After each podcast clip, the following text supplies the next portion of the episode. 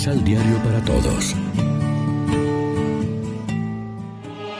Proclamación del Santo Evangelio de nuestro Señor Jesucristo, según San Marcos.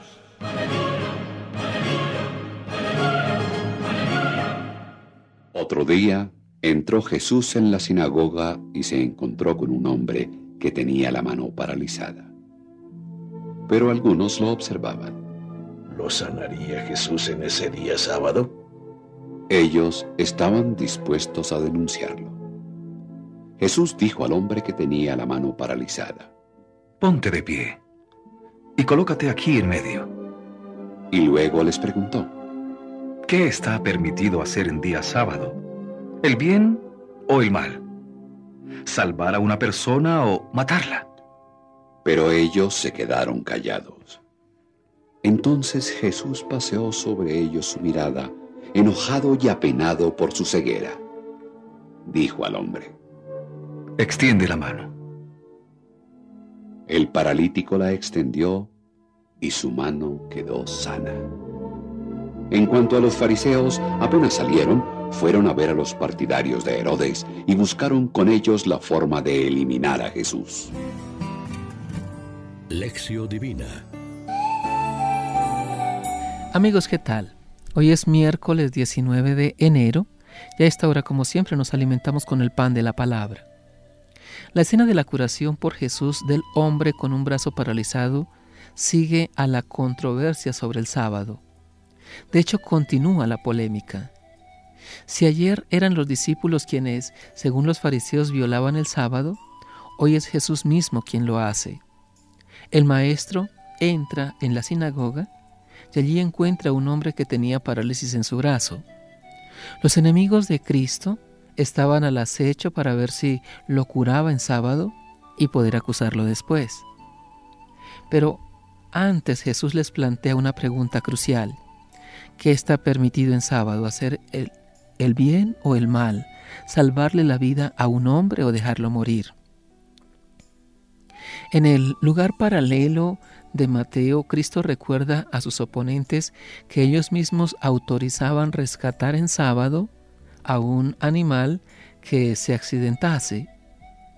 La respuesta lógica era, ¿cuánto más curar a un hombre? Pero ellos se quedaron callados porque la opción los comprometía. Por eso Jesús, antes de curar al paralítico, echó en torno una mirada de ira, dolido de su obstinación. Quedaba en evidencia la inhumanidad de la ley sabática tal como la entendían escribas y fariseos, primando de manera absoluta el ritualismo de la ley. Cuando se absolutizan la ley, las constituciones, los estatutos e instituciones como valor supremo, dejan de estar al servicio del hombre y de Dios, se enmohecen y crean incompatibilidad con el Evangelio, que es la perenne buena nueva de la liberación.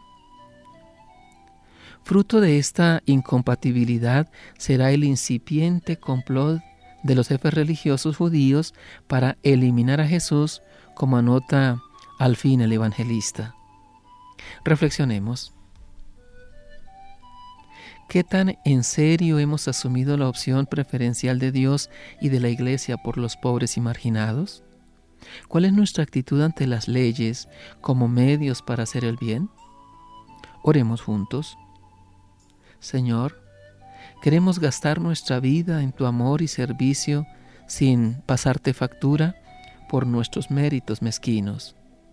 Alienta la respuesta de nuestra fe a tu amor en Cristo, para que vivamos siempre en tu gozo y tu esperanza. Amén. María, Reina de los Apóstoles, ruega por nosotros.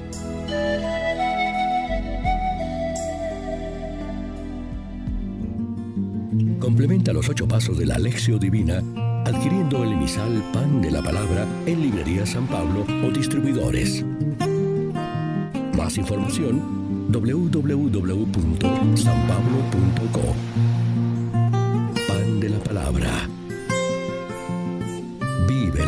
Pan